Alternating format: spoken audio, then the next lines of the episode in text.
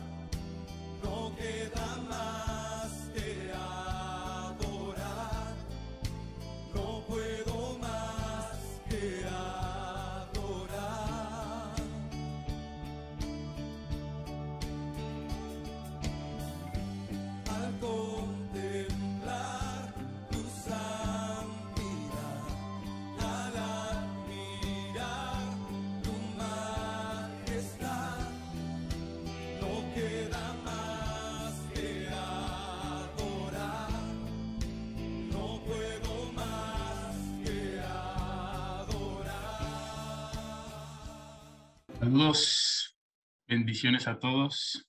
Muy buenas noches. Les damos nuevamente la bienvenida a este programa de Un plan de rescate para la familia. Y bueno, saludamos con el gusto de siempre a todos los que se conectan en Ondas de Vida 1440 de AM y también a todos los que se conectan a través de Facebook y de YouTube. Les damos la más cordial bienvenida. Queremos hacerles mención de nuestras líneas telefónicas eh, los números son el 271-344-3133 y el 271-344-3134. Asimismo hay una línea para mensajes de texto y WhatsApp que es el 272-705-4430. ¿Vale? Eh, vamos a continuar el día de hoy con el tema Avanza hacia la meta, pero antes de iniciar yo le voy a pedir a Mirella si abre su micrófono y nos guía en una oración para iniciar.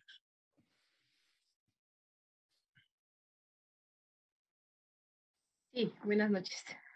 Hola. Padre, es en esta hora te damos gracias por este día, gracias por todo lo que tú has hecho con nosotros. Tu misericordia es grande. Gracias por tu amor, porque se ha derramado durante todo este día hasta este momento en nosotros. Ahora, Señor, te, damos gracias por este tiempo que vamos a tener, que sea tu Espíritu Santo, el sea el que guíe esta enseñanza, Señor, que a través de nuestros hermanos, Señor, sea compartida, Padre, y que unos, nuestros corazones, nuestros oídos y nuestros ojos estén dispuestos. Mira, Señor, eh, que cada uno de los que estamos en la pantalla o de los que tal vez más tarde o mañana en otra ocasión puedan escuchar esta palabra, que sea tu Espíritu Santo el que haga la obra en ellos. Quizás alguna frase, quizás algún versículo, quizás alguna algo de esta palabra llegará a sus vidas y transformará, Señor, esos corazones, Padre. Decimos, Señor, que toda interrupción a través de las redes sociales, todo lo que sea, sea que el enemigo quiera hacer, lo cancelamos en tu nombre, Padre, asimismo para que esta transmisión sea eh, oportuno para todas aquellas personas que necesitan esta palabra. Gracias, entregamos este tiempo y te agradecemos, Señor, porque tú nos das ese privilegio de poder estar aquí presentes y de escucharla en la hora y en tiempo, Padre. Gracias te damos por todo esto en el nombre de Cristo Jesús. Amén. Amén. Sí, amén. Amén. Amén. Hoy, Sergio, qué, qué bonito fondo escogieron para eh, el cronómetro antes de empezar la reunión, ¿quién la diseñó? Ah, fue de hace un año, eh, Víctor. muy bien. Entonces la rescataste ahora para diciembre, ¿no? Sí, sí, exacto. Ok. Muy bien, muy bonito, muy romántico. Muy, muy bien. Oigan, el, el tema que verdaderamente hemos venido desarrollando, parece que no tiene fin. El tema que se llama Sigue avanzando hacia la meta. Tiene mucho. Tiene mucho porque yo veo que el Señor nos continúa conduciendo hacia la madurez, porque por lo general tomamos muchas decisiones inmaduras, decisiones no meditadas. Ahora como hijos de Dios son decisiones, la mayoría, no consultadas con el Señor. Y lógicamente después tenemos muchos problemas para poder cumplir lo que prometemos o muchos problemas simple y sencillamente para poder caminar en esa decisión que tomamos.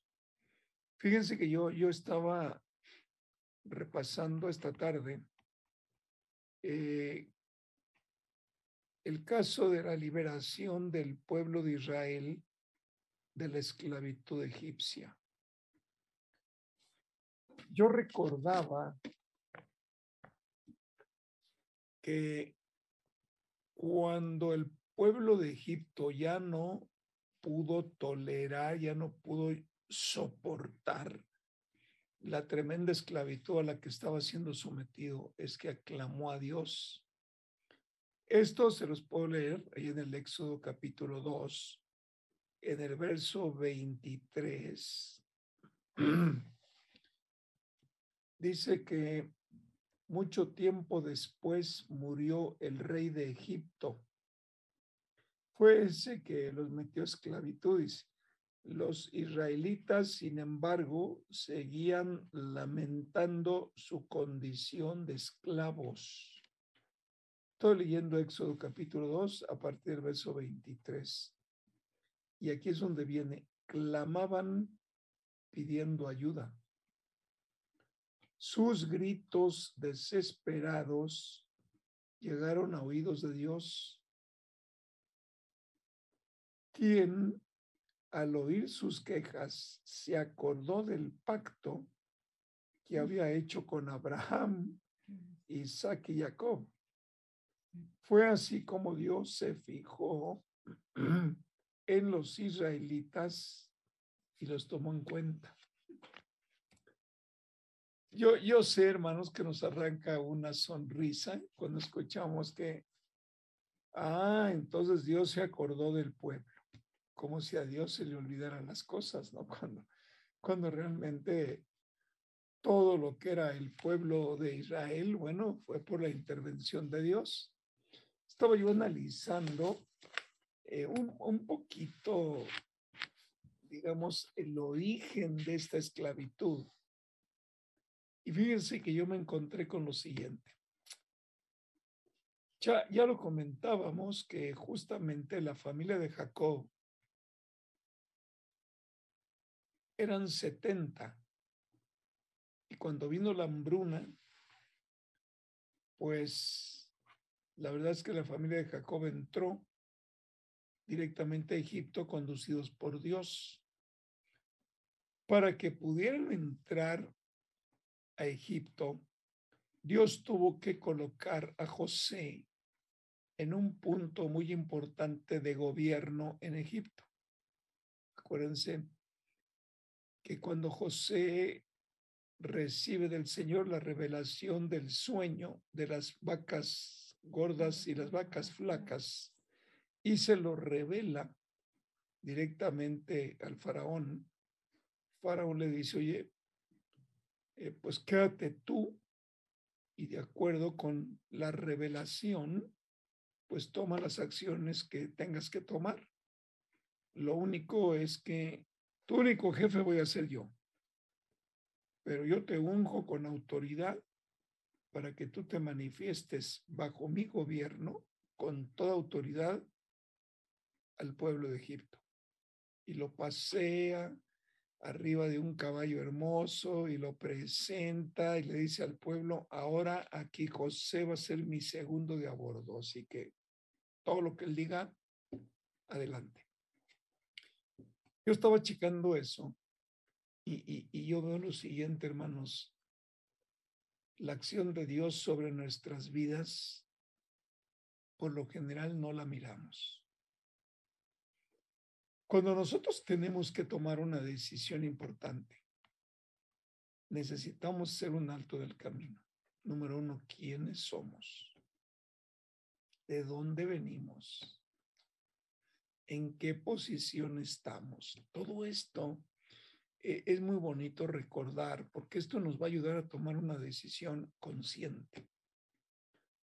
Yo veía, por ejemplo, que el pueblo de Israel, cuando el Señor le dijo, tomen la tierra que yo les doy y mandan espías y diez espías dicen, no, eran muy grandotes, ciertamente, es una tierra que fluye leche y miel, pero no se puede, hay gente muy grande, hay gigantes allí, los hijos de Anak, entonces no, mejor no. Si el pueblo se hubiera detenido a tomar un tiempo simplemente para evaluar de dónde venía, es que es increíble. Miren, yo les he recomendado que lean Éxodo, ¿no? E, es muy importante que lo lean para que podamos ver el origen. Miren, cuando vino la hambruna, eh, los hijos de Jacob, hermanos de José, aquellos que lo vendieron allá en el campo, en el desierto, tuvieron que venir a Egipto a comprar comida y ahí chocaron con José. Pero si José no hubiera estado colocado en un punto importante de gobierno allá en Egipto, la pregunta es, ¿hubiera perecido de hambre Jacob y toda su familia? Cuando realmente eran extranjeros que venían pues a comprar comida para poderse subsistir en medio de la, iba a decir pandemia, en medio de la crisis, de la falta de producción de alimentos. Entonces podemos decir, no, pues la verdad es que el Señor los salvó al proveerles alimento. Los metió allí. Pero fíjate que para que el Señor metiera allí a los hijos de Jacob, donde empezaba justamente a multiplicarse el pueblo que Dios había pensado para él. Entonces, tú tienes que decir, ok, entonces lo salvó de una muerte segura, eh, porque no había comida. Correcto. Pero para que los pudiera salvar, el Señor tuvo que colocar a José en un puesto de mando importante al lado de Faraón. Entonces, fíjate la acción de Dios que no se ve, ¿eh? No se ve. Esto tú lo ves cuando estás leyendo la palabra. Pero todo esto te lo doy como evidencia porque, perdón, estaban muertos. ¿Cuánto tiempo les faltaba sin comida? Estaban muertos. Sin embargo, en los planes de Dios, eh, Él levanta a José, lo ubica en Egipto, y entonces José se vuelve el protector de su familia, su padre Jacob. Acuérdense que sus hermanos, eh, cuando Jacob le dice, a su hijo José, darle una vuelta a tus hermanos, es cuando lo agarran, no lo querían porque era muy consentidito del papá y realmente uno, uno, unos lo quieren matar, entra Rubén, dice, no, no, no, espérense tantito, no, no, no podemos hacer eso. Total que deciden meterlo bajo una cisterna, una cisterna así bajo tierra y lo agarraron de calabozo y lo metieron. Y luego vieron que pasaba una caravana, casualmente, pasaba una caravana de árabes y dijeron, vamos a venderlo y le sacamos al chavo un buen dinero.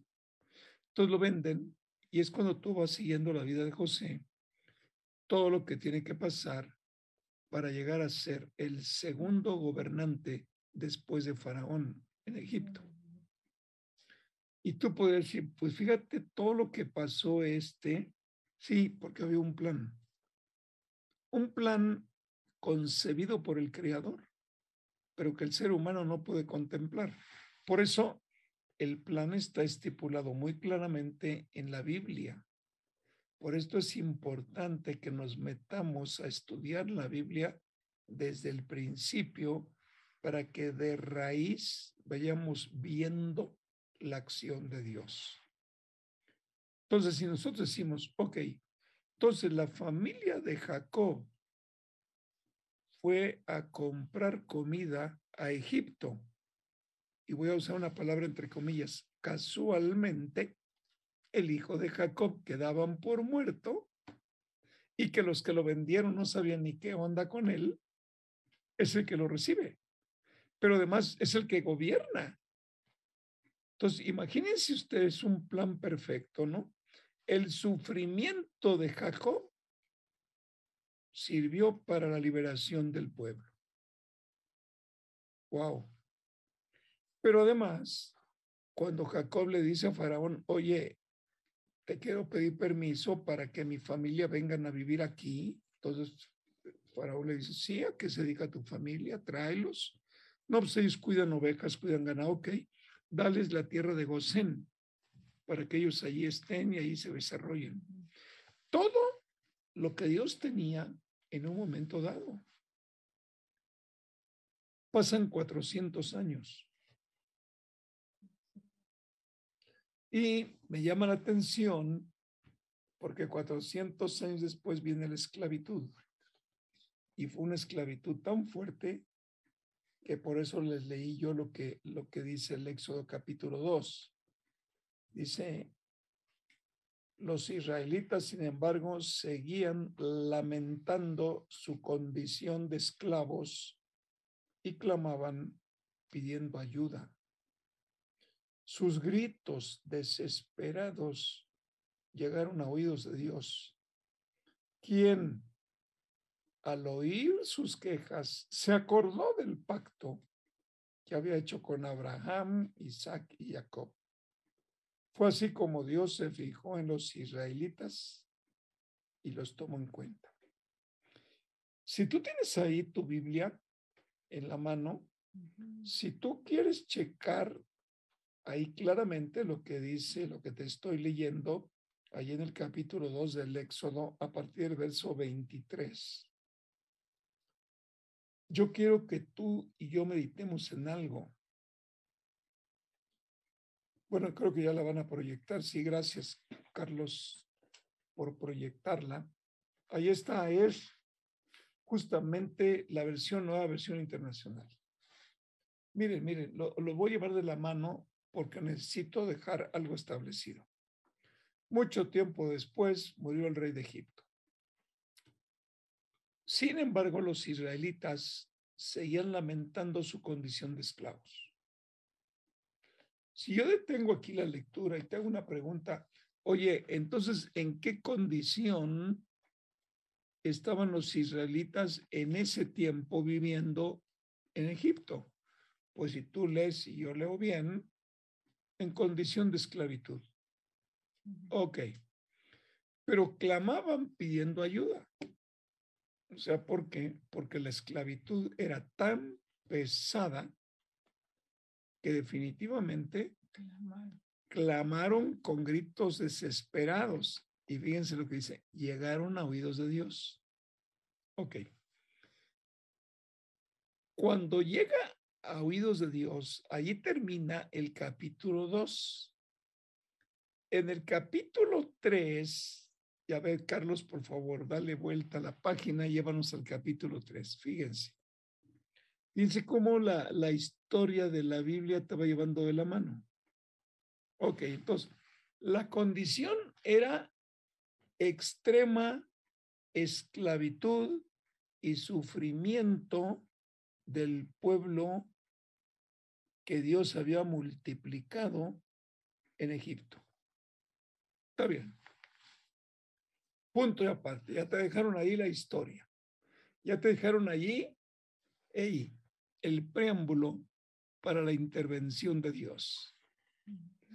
Lo que te voy a leer ahorita es un resumen de los pasos que Dios dio para rescatarlos. Ok, el Señor escucha, se acuerda de su pueblo, dice aquí la palabra, y que dijo, acción. Un día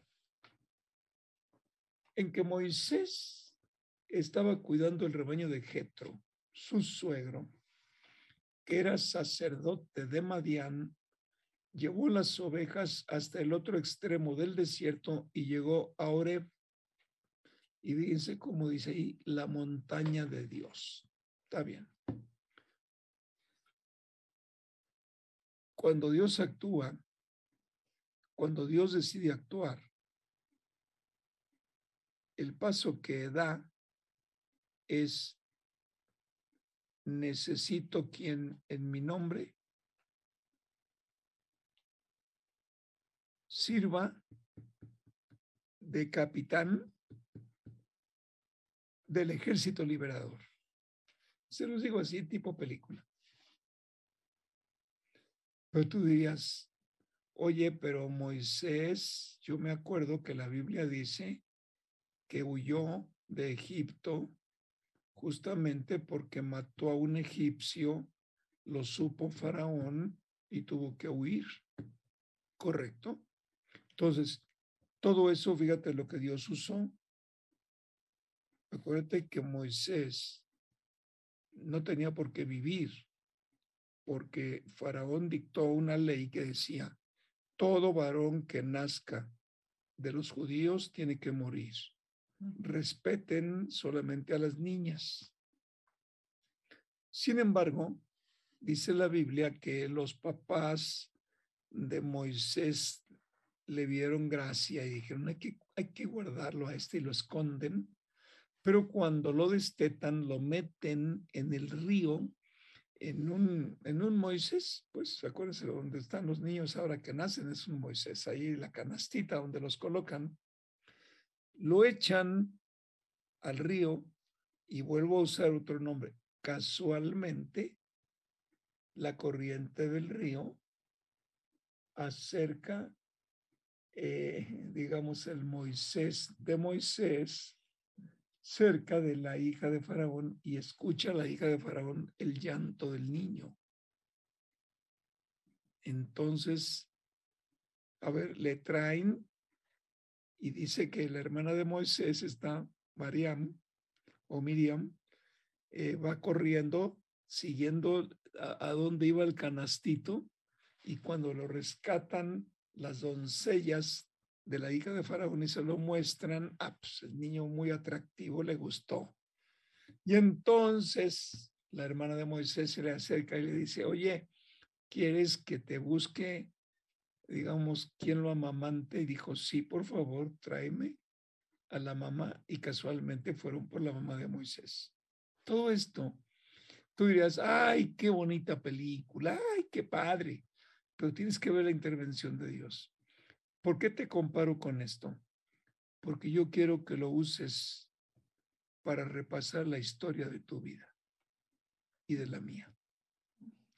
La primera pregunta es, ¿Cuándo se acercó el Señor a ti para darte la oportunidad de salvación?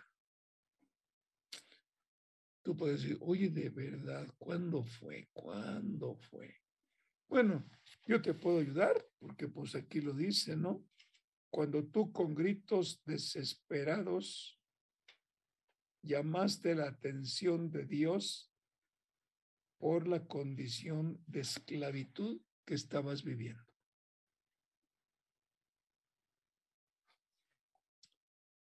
Quizá muchos digan, oye, yo no viví tiempo de esclavitud. Yo no tuve que clamar a Dios. Bueno, haz un repaso de tu vida. Porque cuando Dios aparece en tu vida, es porque de una manera o de otra vio tu sufrimiento. Y si vio tu sufrimiento, vio tus lágrimas. Y si vio tus lágrimas, vio tu desesperación. Y si vio tu desesperación, él dijo misericordia. Te da la mano y te saca. Esto lo puedes ver tú. Ahí en Juan capítulo 17, cuando el Señor está compartiendo, digamos, las últimas enseñanzas antes de ir a la cruz. El capítulo 17 incluye una oración de, del mismo Jesucristo diciéndole al Señor, es que a todos los que tú me has dado, y cuando Él dice, Padre, todos los que tú me has dado, yo los guardé. Entonces tú dices tú, entonces para que yo llegara a Jesucristo, es que el Señor me trajo a Él, sí, te trajo a Él. Pero entonces para que Él te hubiera traído, es que escuchó tu llanto, o es que vio tu sufrimiento, o es que vio tu desesperación, o es que vio tu cansancio. Y algún día, algún día, sin una oración muy elaborada, quizá clamaste al mismo Dios desde lo más profundo de tu corazón. Entonces, pues sí, hoy que estoy recordando, sí, me tardé, pero clamé. Dice el Señor, bueno, para darte salvación te traje a tu hijo, te traje a mi hijo. Porque conociendo a mi hijo me vas a conocer a mí, escuchando a mi hijo me estás escuchando a mí. Todo esto te lo pongo como un punto de partida. Tú recuerda algo, ¿no? Antes de que tomes una determinación importante para tu vida, recuerda de dónde vienes.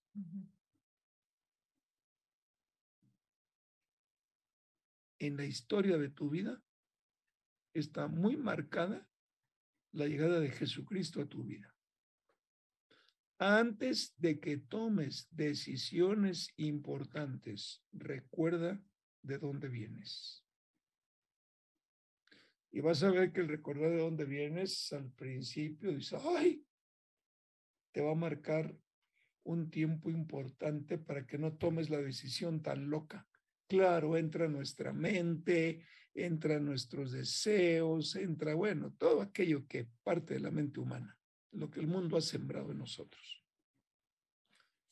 Pero fíjense que lo increíble, hermanos, es que yo al estar leyendo esta porción de la Biblia relacionada con la esclavitud del pueblo de Israel en Egipto, exactamente puedo mirar cómo realmente el Señor estableció el primer hombre y a la primera mujer únicamente bajo su gobierno y su autoridad, con toda la autoridad.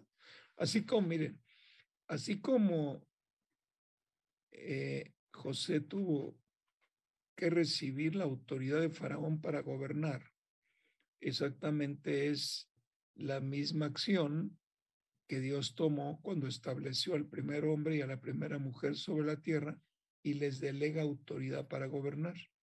Y solamente tenían que darle cuentas al Creador. Es exactamente un paralelismo que en un momento dado nosotros podemos contemplar. Entonces, a ver, cuando Dios creó al primer hombre y a la primera mujer, los colocó en la posición suprema de gobierno siempre y cuando el único gobierno al que tenían que darle cuenta era el creador. Ahora, cámbiale la página. Para que José llegara verdaderamente a ser segundo de Faraón, es porque Dios le revela el sueño y le da gracia delante de Faraón y Faraón lo nombra el segundo de a bordo y le dio toda la autoridad sobre las decisiones que tenía que tomar como gobernante. se van a dar cuenta, pues fíjate que sí cuadra, sí cuadra, ¿no? Ahí, ahí está el paralelismo entre Génesis 1 y 2 y Éxodo. Ahí te vas a encontrar. ¿Por qué te lo platico? Porque cuando el Señor decide liberar a Israel de la esclavitud, comienza su plan. Tú puedes decir, no, pero pues, su plan ya estaba funcionando, claro, pero ya, ya está revelándolo. ¿Desde cuándo colocó el, el, bueno, pues cuando hizo un pacto con Abraham y luego hizo un pacto con Isaac y los hijos de Isaac sirvieron justamente para establecer un pueblo para Dios. Desde ahí viene el plan. Entonces, todo lo que Dios va haciendo, aunque tú y yo no lo veamos, no por eso deja de hacer. Por eso Jesucristo dijo, mi Padre trabaja, yo trabajo. Lo que yo veo hacer de mi Padre, yo lo hago. Entonces tú dices, bueno, ok. En el caso del pueblo de Israel, el plan de Dios inicia cuando va introduciendo a José para llegar a Faraón. En el plan de tu rescate, todo está asociado con lo que estamos platicando, pero envía a su Hijo, Jesucristo, como el único plan de rescate para la humanidad. Es igual en medio de tu sufrimiento, te saca, te escucha. El asunto es que quizá viviendo con Cristo sobre el mundo, el enemigo de nuestras almas, llamado diablo o Satanás, nos sacó del camino de la liberación ofreciéndonos algo que nos desvió del camino. Ahí está el problema. Porque el diablo siempre sabe tu precio.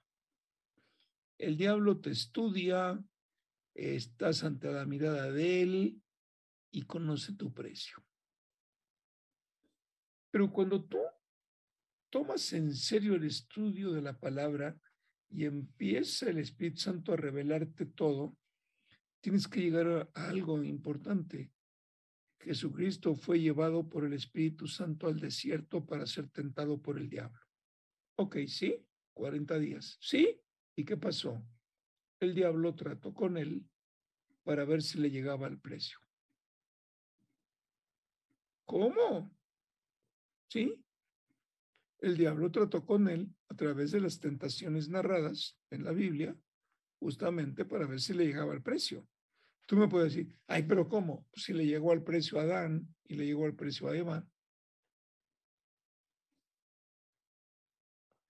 Hermano, en estos tiempos de tanta incredulidad, tal parece que el contenido de la Biblia o es ciencia ficción o es una historia romántica en la cual estamos embelesados cuando la leemos, pero nunca le dan el crédito a Dios, que es el autor de la vida. Nunca, nunca, nunca, nunca. Todo esto tiene que ver porque el plan de Dios para liberar al pueblo de Egipto fue Moisés y lo llama. Y Dios allí en el capítulo 3, cuando lo, lo, enfrenta ahí junto a la zarza. Oigan, lo enfrentó después de 40 años. ¿eh? Moisés salió de Egipto a los 40, pasó 40 en el desierto con su suegro, cuidando allí los animalitos del suegro, se casó con una hija de él y a los 80 lo llamó. Mm. Pero me llama la atención porque le dice, ¿Sabes qué, Moisés? Ciertamente he visto la opresión que sufre mi pueblo en Egipto. Fíjate que ya te lo está diciendo. Yo estoy, Carlos, yo estoy ahorita 3, versículo 7, capítulo 3, versículo 7. Entonces, si lo, si lo que es proyectar, lo leemos todos juntos. Pero el Señor siguió diciendo, ciertamente he visto la opresión que sufre mi pueblo en Egipto. Número uno, Dios ve, porque dice he visto, pero ¿qué vio? La opresión, o sea, ve el sufrimiento. Tú dirías, oye, pues, pues es una persona, Dios, por supuesto que es una persona. Número uno, ve. Número dos, sabe la opresión que sufre su pueblo. Número tres, está diciendo mi pueblo, o sea que sobre la tierra Dios tiene su pueblo. Cuando Dios interviene en tu vida es porque te traslada a su pueblo. Y formamos el pueblo de Dios, los que verdaderamente formamos la verdadera iglesia de Jesucristo. Muy bien. Pero allí en el versículo 7, fíjate lo que dice también, los he escuchado. ¡Wow! Entonces Dios ve, Dios conoce la opresión que sufre la gente en su corazón, en su esclavitud, los escucha quejarse y ¿qué crees? Conoce bien tu sufrimiento. Wow. Te lo está diciendo en un solo versículo. Ponle tu nombre. Vamos a personalizarlo. Pero el Señor vio en mí la opresión que sufría. Dos, me escuchó mis quejas. Tres, conocía bien mi sufrimiento. Ahí estás. El mismo principio queda establecido. Ahí estamos. Y es muy claro. Ok. Si esto te está llegando al corazón y tú dices, oye, yo nunca me había visto reflejado en este versículo, pues refléjate hoy, porque así como llamó a Moisés, llamó a Jesucristo. Para que Él viniera a rescatarte a ti, a mí y a los que queremos ser rescatados. Es, es muy claro. Nada más vamos a dejarnos llevar por la revelación del Espíritu. Entonces, fíjate cómo el Señor entabla una conversación con Moisés. Pues, además que seguir conociendo al Creador, hablaba con Moisés. Fíjense que yo estaba leyendo que es impresionante impresionante. Cara a cara, el Señor con Moisés hablaba continuamente. Increíble. Entonces, Dios preparó un plan para tu rescate. Por favor, evalúalo. Conoció tu opresión, conoció tus sufrimientos, escuchó tus quejas y conoció tus penurias.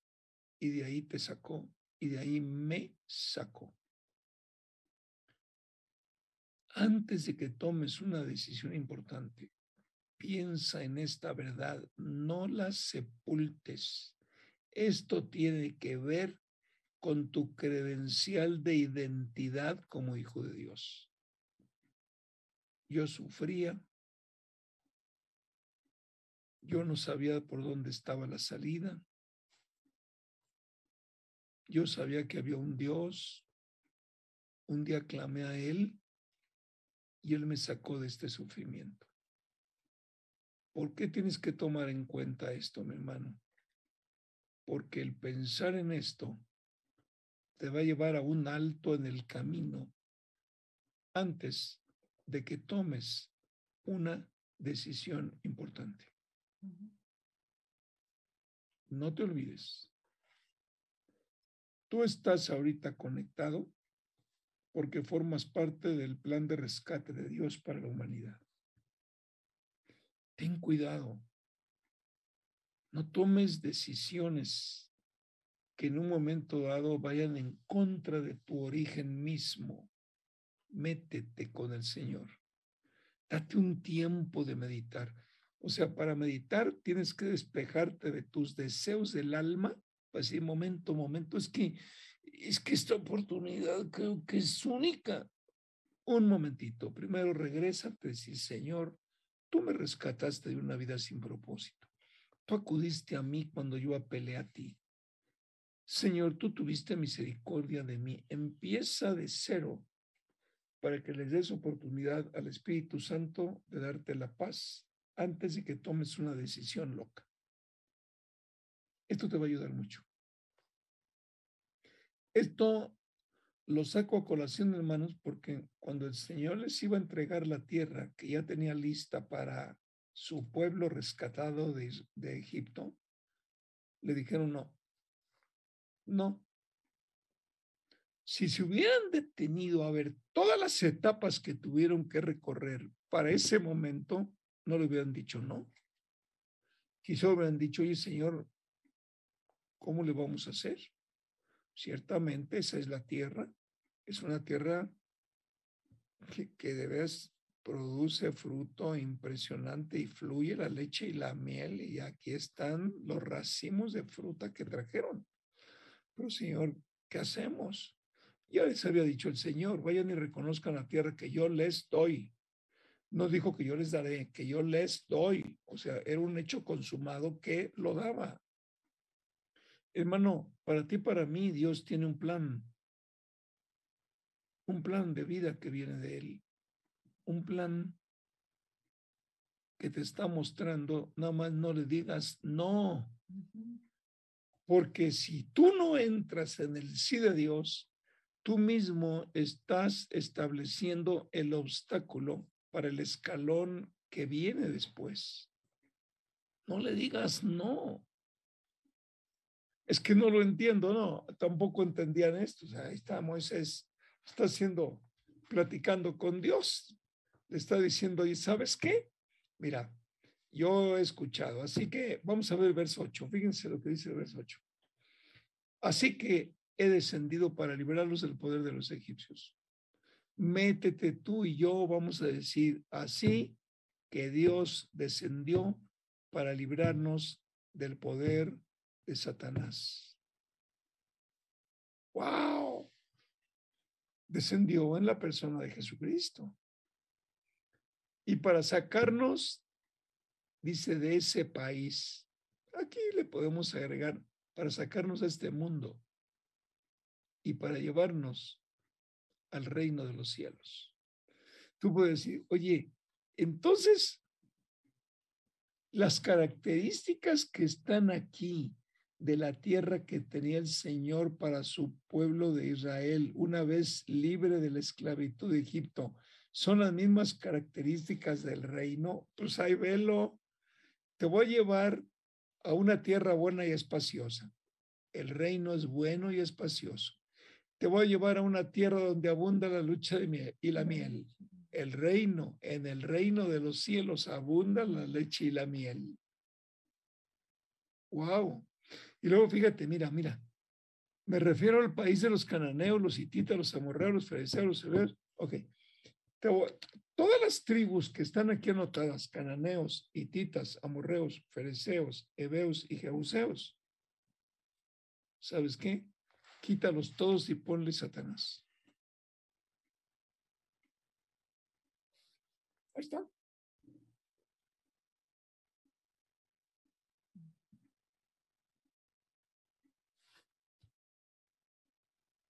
Yo descendí para sacarte la esclavitud de Satanás. En el mundo está lleno de los seguidores de Satanás, Satanás el que reina. Pero yo envié a mi hijo para arrebatarle a Satanás la autoridad. Y ahora mi hijo tiene un encargo. Levantar a su descendencia para que habiten bajo su gobierno y al habitar bajo su gobierno se va empezando a extender lo que es el reino de los cielos. Hermanos, sufrimos porque no se nos ha revelado este principio. Sufrimos porque no entendemos en el espíritu cuál es la acción liberadora de Jesucristo. Cuando tú y yo nos sentamos a decir, entonces Dios descendió en la persona de Jesucristo, claro, necesitaba un cuerpo para revelarse a la humanidad, bueno, a su pueblo de Israel, hablar con ellos, estar entre ellos, compartir con ellos, necesitaba un cuerpo. Entonces, cuando tú y yo somos templo del Espíritu Santo, entonces el Espíritu Santo tiene un cuerpo, el tuyo, el mío, el de Nancy, el de Sergio, el de Cristi y de todos nosotros los que nos hemos entregado a Él. ¿Para qué? Justamente pues para representarlo sobre la tierra y para llevar su mensaje a todos aquellos que están hartos de una vida de esclavitud, hartos de una vida de sufrimiento y que de alguna manera han clamado a Dios por liberación. Bueno, es tan sencillo. Es cuando ya el Espíritu Santo nos ha revelado todo esto, decimos, es que ahora estoy entendiendo mi propósito, claro. Entonces, oye, y el enemigo, no, el enemigo no va a descansar, te va a tener mareado, ¿eh? Porque él trata de que no se te revele la verdad. ¿Por qué? Porque se te revela la verdad y tomas la decisión de seguir a Jesucristo para prepararte que Él te mande, entonces te vuelves un enemigo del diablo. Ahorita es un niño en Cristo, todavía no eres enemigo, pero cuando crezcas te vas a volver un enemigo. Y lo que el diablo dice, no, no, no, momentito. Aquí es, es, es un territorio en donde yo gobierno todo el planeta Tierra. No te estés metiendo. ¿Qué le podemos decir? Momentito,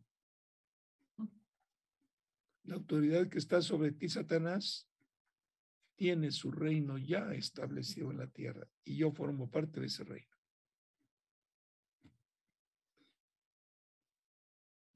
Hermanos, es interminable. Por eso era importante el tema, porque dice el Señor, yo he descendido para librarlos del poder de Satanás para sacarlos de ese gobierno, para llevarlos a una buena tierra que es mi reino. Acuérdate que donde, donde hay reino, hay gobierno, y donde hay gobierno, hay rey. Y el reino está establecido sobre la tierra, porque Jesucristo vino a establecerlo. Todos aquellos que aceptamos ser gobernados por Jesucristo somos ciudadanos de ese reino y en ese reino fluyen y abundan la leche y la miel. En ese reino está la paz que todo ser humano necesita. En ese reino está la provisión diaria del Señor. Ahora tú puedes decir, a ver, ¿cómo está eso? ¿Te acuerdas cuando los discípulos le dijeron a Jesucristo, enséñanos a orar? Entonces, cuando él, él habla del Padre nuestro, dice, danos hoy nuestro pan de cada día. Ahí está tu alimento físico que necesitas todos los días para vivir como ciudadano de su reino. Él se encarga de dártelo, porque si en tu oración dice, Padre, dame el pan de hoy, es que tú sabes que Él lo tiene. Y si Él lo tiene y tú se lo pides, te lo va a dar, porque eres su hijo. Por eso hay un pasaje ahí en la Biblia que dice, oigan, creo que está en Lucas cuando dijo, oye, si un papá, cuando el niño le pide pan, no le va a dar una piedra. O cuando le pide un pescado, no le va a dar un escorpión. ¿Cuánto más les dará Dios a ustedes? A todos aquellos que le pidan su Espíritu Santo. Por eso Jesucristo reprendió a los discípulos y dijo, oigan, no estén pidiendo lo que el Padre sabe que necesitamos. Simplemente vívanlo como hijos. Te platico esto porque el tema que estamos viendo es, sigue avanzando hacia la meta. Sigue avanzando hacia la meta sin olvidar de dónde vienes. Sigue avanzando hacia la meta sin olvidar quién eres. Sigue avanzando hacia la meta sin olvidar que tienes que comunicarte todos los días con aquel que te rescató. Sigue avanzando hacia la meta a pesar de los tropezones que has dado en la vida. Sigue avanzando hacia la meta sin detenerte. Detente, consulta, habla con el Señor, consúltalo con el Señor, pídele fortaleza, pero pídesela, pero interésate por ir caminando adelante. El diablo te va a mandar muchos enemigos, muchos enemigos. Bueno, por si no lo habías oído, Jesucristo dijo, es que sabes que el que ama más a padre, a madre, a esposo, a esposa, a hijos más que a mí, no es digno del reino, porque en el reino solamente hay un gobierno y ese gobierno se llama Jesucristo. Y cuando un gobierno humano está sobre ti, entonces no tienes lugar para ser gobernado por el Señor del reino. Hay un solo reino de Jesucristo y eres la única autoridad. Todo es muy sencillo a la luz de desmenuzar lo que la misma Biblia contiene. En estos tiempos, hermano, en estos tiempos de tanta confusión, no te olvides quién eres. En estos tiempos de tanta confusión, no te olvides quién te rescató. En estos tiempos de tanta confusión, no te olvides quién es tu proveedor. En estos tiempos donde la humanidad pierde la paz, no te olvides quién te dio su paz. Esto es estar muy firmes, hermano. Que el ir y venir del radio, la televisión, las noticias, las inquietudes, estás, estás, te vas a sacar de onda. No, no, no, no, un alto del camino. Yo pertenezco a Cristo. En el reino hay abundancia. En el reino no hay escasez. En el reino hay paz. Y entonces le vas a decir, Señor Jesucristo, lléname de tu paz, que el ruido del mundo me saca de tu paz. ¡Wow! Y llega la paz del Señor. Por esto es importante Ahora, llévanos al verso 9, Carlos, por favor. Miren el verso 9. Fíjense lo que dice el Señor. Han llegado a mis oídos. Wow. El Señor escuchó las plegarias, los gritos desesperados de los israelitas. Wow. Y he visto, Moisés, cómo los oprimen los egipcios. Aquí quita el egipcio y pone Satanás. Y he visto cómo los oprime Satanás. ¿eh? Versículo 10. Así que disponte a partir. Moisés, disponte a partir. Voy a enviarte al faraón para que saques de Egipto a los israelitas, que son mi pueblo. Ahí nos detenemos. Quiero que claves la mirada. A ver, ¿quién estaba enviando a Moisés? Es el mismo Dios. Por eso le está diciendo, disponte a partir. Perfecto. Yo te envío. Perfecto. Te voy a enviar al faraón para que saques de Egipto a los israelitas que sufren esclavitud, porque ellos son mi pueblo. Todo esto lo tienes que ver, porque podrías decir, oye, ¿Y por qué no lo hizo Dios en persona? Pues porque Dios es espíritu. Y para comunicarse con un ser humano, necesita un ser humano para que a través de ese ser humano él se comunique. Amigos, hemos llegado al final de este programa y te invitamos a que de lunes a viernes nos sigas acompañando en un plan de rescate para la familia. Eh, mientras tanto, te invito a que te quedes en la programación porque viene el pastor Daniel Pereo con el programa Reanímate. Bendiciones a todos. Bye. Ondas de Vida presentó Ondas de Vida en la Familia. Un plan de rescate para la familia. Con el doctor Roberto Torres. Hasta la próxima.